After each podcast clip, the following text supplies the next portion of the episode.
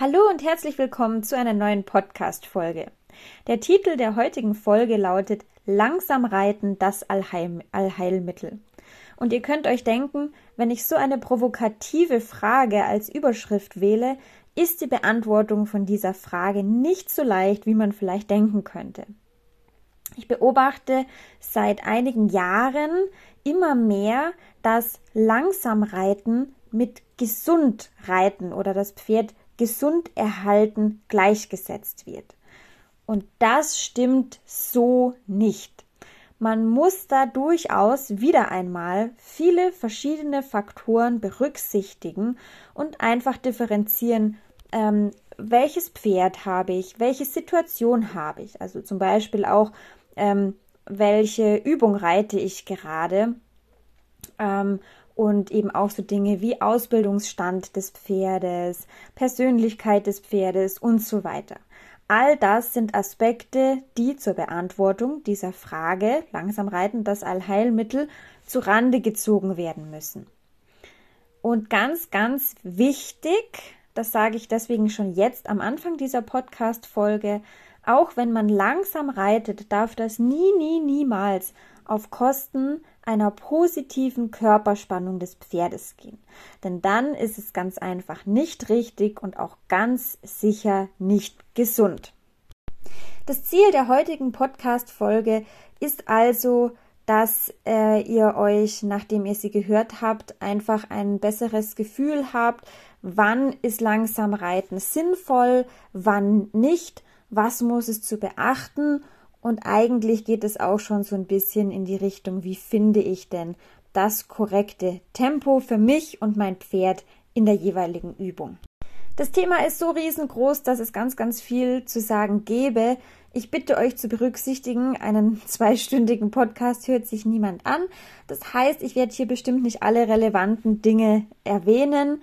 Ähm, es ist einfach eine kurze Podcast-Folge, um euch einen kleinen Überblick und ein bisschen eine Orientierung zu geben. Wir starten mal mit den positiven Aspekten von langsamem Reiten. Ähm, langsam Reiten hat nämlich durchaus gewisse Vorteile.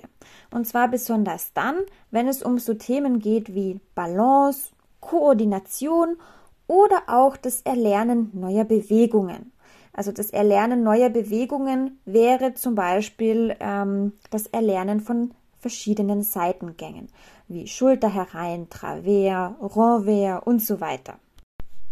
Hier ist ein langsam gewähltes Tempo durchaus sinnvoll, denn das Pferd hat Zeit zum Denken. Ja, es soll ja eine neue Bewegung erlernen und ihr könnt euch das so vorstellen, ich weiß nicht, ob jemand von euch schon mal einen Tanzkurs gemacht hat. Wenn nicht, jetzt ist die Gelegenheit, es auszuprobieren. Ihr geht zu eurer ersten Tanzstunde. Der Tanzlehrer zeigt bestimmte Schritte vor und ihr sollt die dann nachtanzen. So, das heißt, ihr müsst euch ähm, natürlich diese Schritte merken, aber auch diese Ausführung. Das werden häufig Bewegungen sein, die ihr so im Alltag noch nicht oder nicht sehr häufig gemacht habt. Das heißt, es ist ungewohnt. Und ihr müsst da vielleicht dann besonders euch konzentrieren, damit ihr nicht das Gleichgewicht verliert und damit ihr eben diese Bewegungen korrekt ausführen könnt. Und so ähnlich könnt ihr euch das bei den Pferden dann auch vorstellen. Also die brauchen Zeit zum Denken, wann soll ich wo welches Bein hinsetzen. Und auch dafür braucht es ja Zeit. Also auch Zeit, um die Füße zu sortieren weil gerade die Seitengänge eigentlich eine ähm, recht komplexe ähm, Bewegungsabfolge sind und das Pferd, gerade wenn man ähm, Pferde hat, die einfach keine sehr gute Körperwahrnehmung haben oder ähm, einfach auch Pferde, die zum Beispiel sehr groß sind und sehr lange Beine haben, das sind auch manchmal so ein bisschen so Körperclowns, die brauchen einfach diese Zeit, um die Füße in aller Ruhe ähm, zu setzen.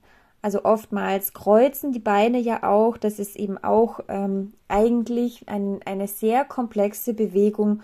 Und da ist es dann eben durchaus sinnvoll, wenn man den Pferden auch durch ein langsames Tempo diese Zeit gibt, um das korrekt machen zu können.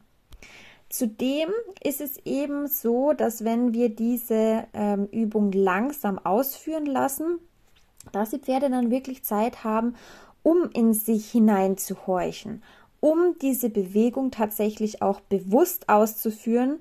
Und das wiederum ähm, ist natürlich immens wertvoll für die Körperwahrnehmung. Also gerade für Pferde, ähm, deren Körperwahrnehmung noch ausbaufähig ist, sind solche Übungen in einem bewussten, langsamen Tempo gar nicht schlecht. Das hat dann auch ähm, ein bisschen was mit Achtsamkeit äh, zu tun. Ich weiß nicht, ob ihr das kennt. Es gibt für Menschen zum Beispiel Geh-Meditationen, wo die Menschen dann ähm, meistens barfuß sehr langsam gehen sollen, ganz bewusst wahrnehmen sollen, wie sich der Boden unter ihren Füßen anfühlt, ähm, ob der Fuß oder auch das Fußgelenk nach links oder nach rechts kippt, wo sich der Körperschwerpunkt oder der Schwerpunkt auf dem Fuß befindet. Ähm, um da eben auch einerseits im Hier und Jetzt anzukommen, aber andererseits auch um die Körperwahrnehmung zu schulen. Und auch das wäre so ein Vergleich. So könnt ihr euch das dann vorstellen, wenn ihr mit eurem Pferd ähm, so eine Übung in einem bewussten, sehr ruhigen Tempo macht. Außerdem, ähm, ihr kennt es in der Zwischenzeit, bin ich ein großer Fan von Variation. Und Variation braucht nicht nur das Pferdegehirn, sondern auch der Pferdekörper. Das heißt, selbst wenn ihr einfach nur ähm, bei der Bodenarbeit euer Pferd führt oder auch euer Pferd warm führt vor dem Aufsteigen, ähm, es ist durchaus sinnvoll, auch als kleinen Selbsttest zu probieren, kann ich denn mein Pferd in verschiedenen Tempovariationen führen. Und ähm, da sollte eben grundsätzlich von einem sehr hohen, beinahe schon eiligen Tempo bis zu einem, ich sage immer Zeitlupentempo, also ein ganz, ganz langsames Tempo, alles möglich sein. Da geht es auch einfach noch einmal um Kommunikation und auch um Reaktion ähm, des Pferdes und auch einfach um anzutesten, ob körperlich diese ähm, Bewegungen für das Pferd grundsätzlich möglich wären. Daher immer mal wieder diese ganze Bandbreite des Tempos abfragen oder ausprobieren. Wichtig ist jedoch, wenn ihr solche Dinge in einem langsamen Tempo macht, diese bestimmten Übungen, dann sollte euer Pferd trotz dem ruhigen Tempo flüssig und im Takt gehen, ohne zu stocken. Also hier, egal wie hoch oder wie niedrig das Tempo ist, gilt ähm, einfach immer, dass dieser Takt und dieser Fluss in der Bewegung vorhanden sein sollte.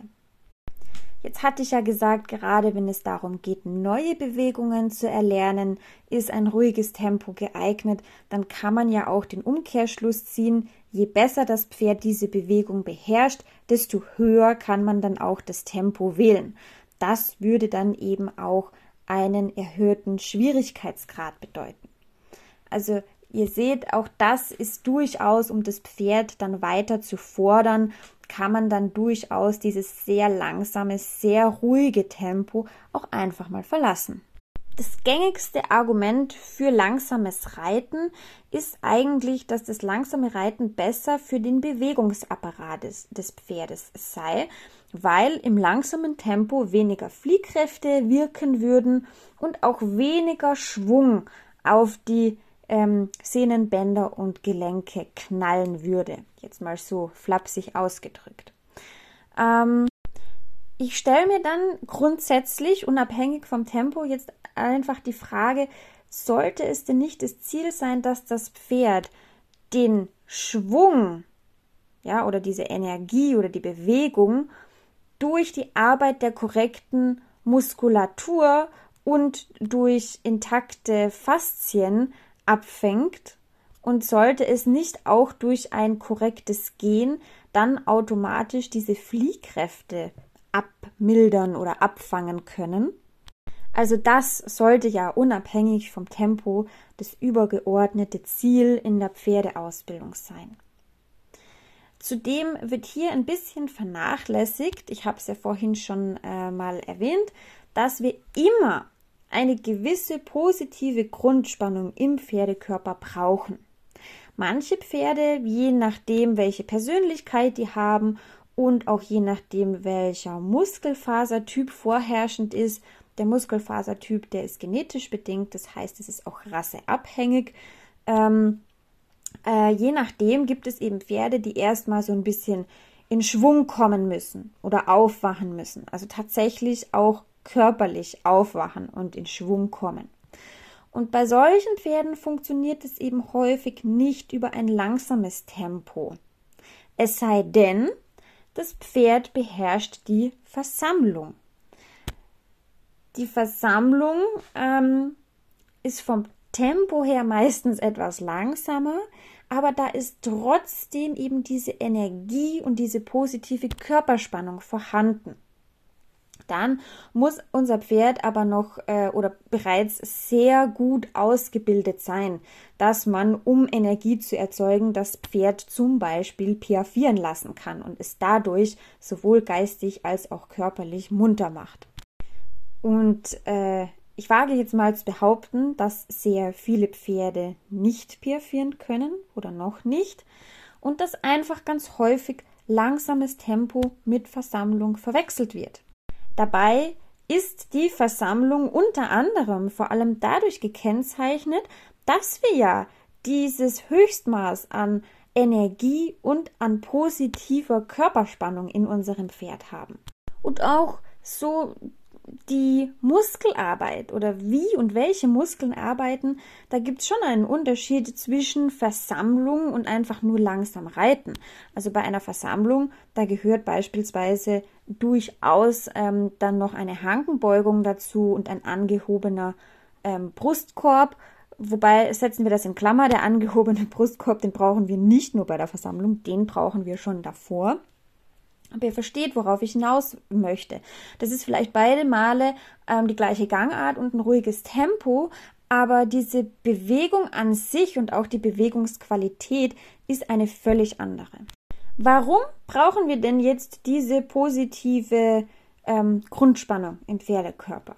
Naja, wenn das Pferd einfach so langsam vor sich hinschlurft, mit abgesacktem Brustkorb, völlig ohne Körperspannung, dann geht das trotzdem auf die Gelenke und vor allem natürlich auch auf den Rücken.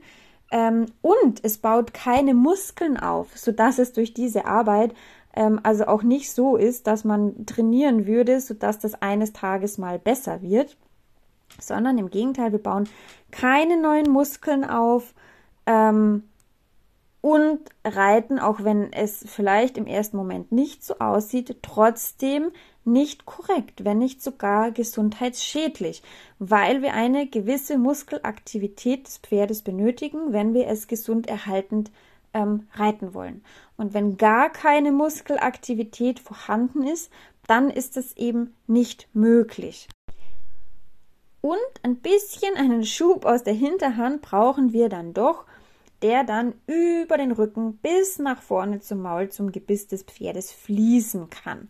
Also dass auch wirklich ähm, etwas äh, über den Rücken des Pferdes geht und diesen somit auch ähm, ja, in Schwung bringt, im wahrsten Sinne des Wortes.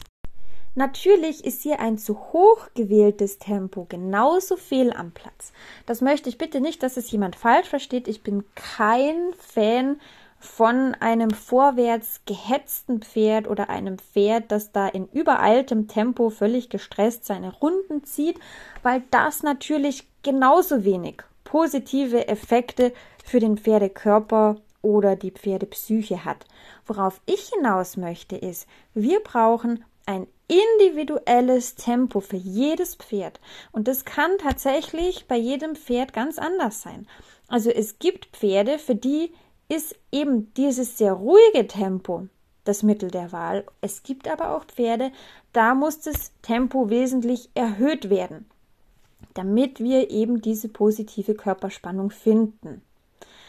Ähm, häufig ist es so, nicht immer, aber häufig, dass bei Pferden, die von sich aus, von Beginn an sehr flott unterwegs sind, dass man die eher so ein bisschen bremsen muss und dass hier ein langsameres Tempo eher das Mittel der Wahl ist.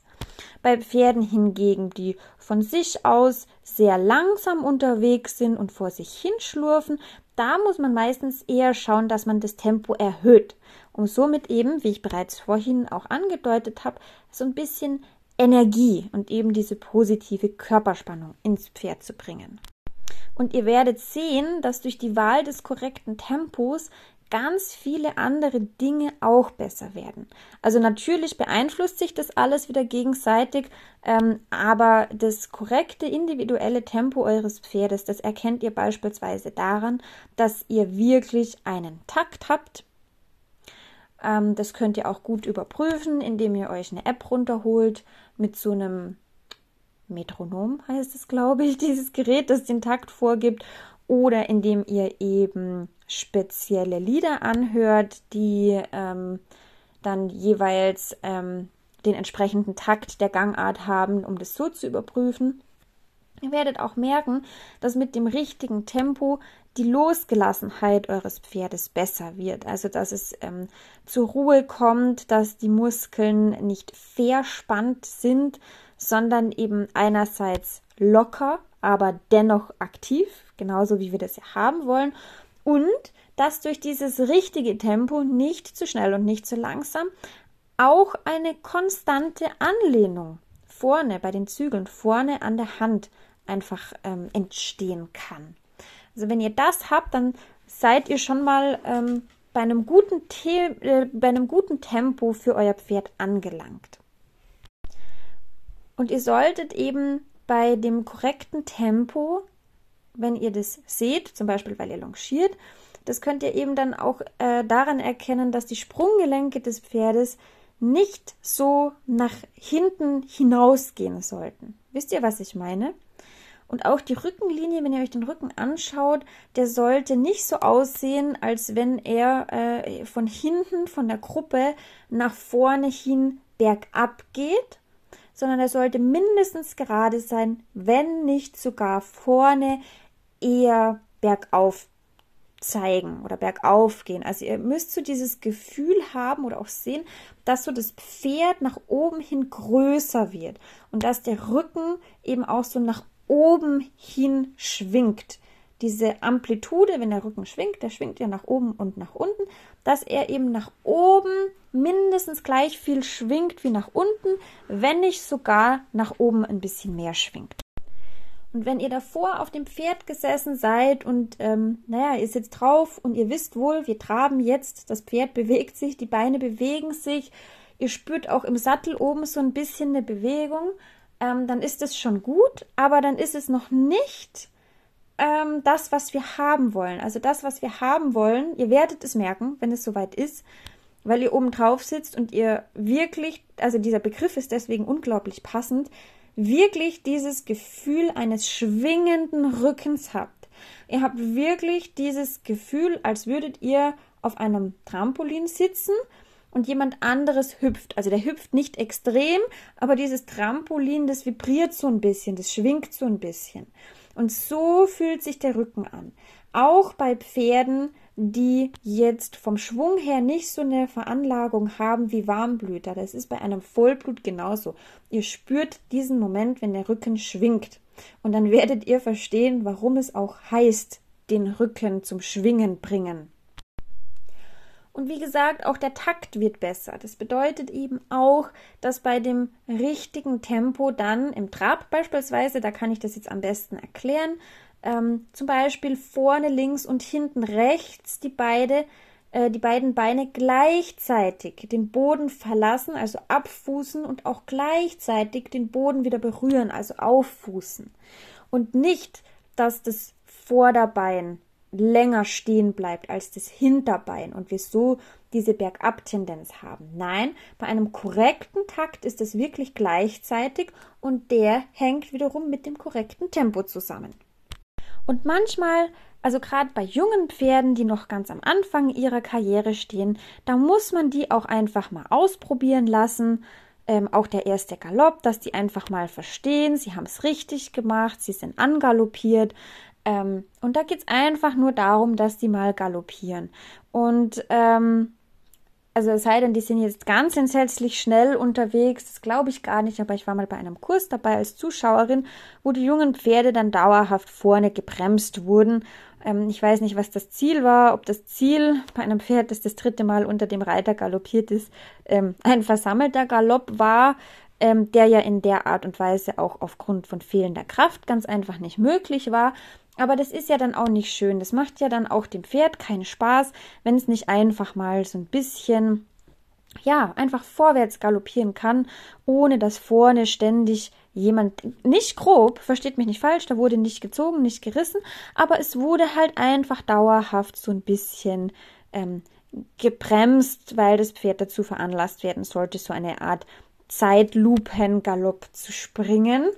Und ähm, das ist doch dann ein bisschen schade. Wir wollen ja trotzdem diese Freude an der Bewegung und auch diese Freude am Vorwärts erhalten, um eben so eine positive Körperenergie auch im Pferd zu behalten. Genau das war einfach das, worauf ich hinaus wollte. Merkt euch einfach, jedes Pferd braucht ein individuelles Tempo. Bei dem einen ist es langsamer und bei dem einen ist es höher. Und langsames Reiten ist somit nicht unbedingt das Allheilmittel. Ich hoffe, die Podcast-Folge hat euch gefallen und ähm, ja, bis zum nächsten Mal.